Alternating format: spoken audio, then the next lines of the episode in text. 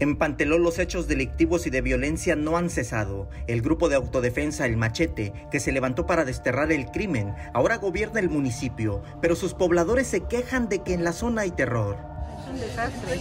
De una vez agarran mujeres, los violan, les meten multa, están cobrando paga de piso. Ah, ni qué media están haciendo y siguen atropellando las casas, atropellando a la gente.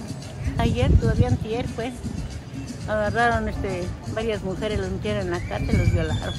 Que haciendo lo que los machetes quieren.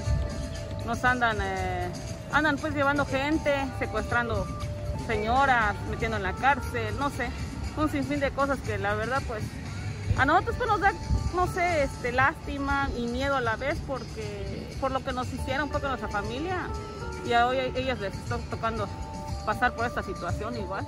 A 20 meses de la desaparición de 19 personas, todavía no se sabe nada de ellos y por lo mismo, sus familiares siguen protestando. Este 6 de marzo de nuevo cerraron la avenida central de Tuxtla Gutiérrez para exigir que la búsqueda continúe.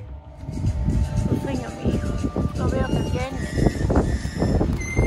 Éramos se agarró como usted, pero no quiero ver. Nos encontramos en los alrededores de todo Panteló, nuestro querido pueblo, cual está sufriendo las circunstancias, ataques absurdos del machete, atropellando gentes inocentes, gentes decentes, gentes evangélicas, gentes hijos de Dios.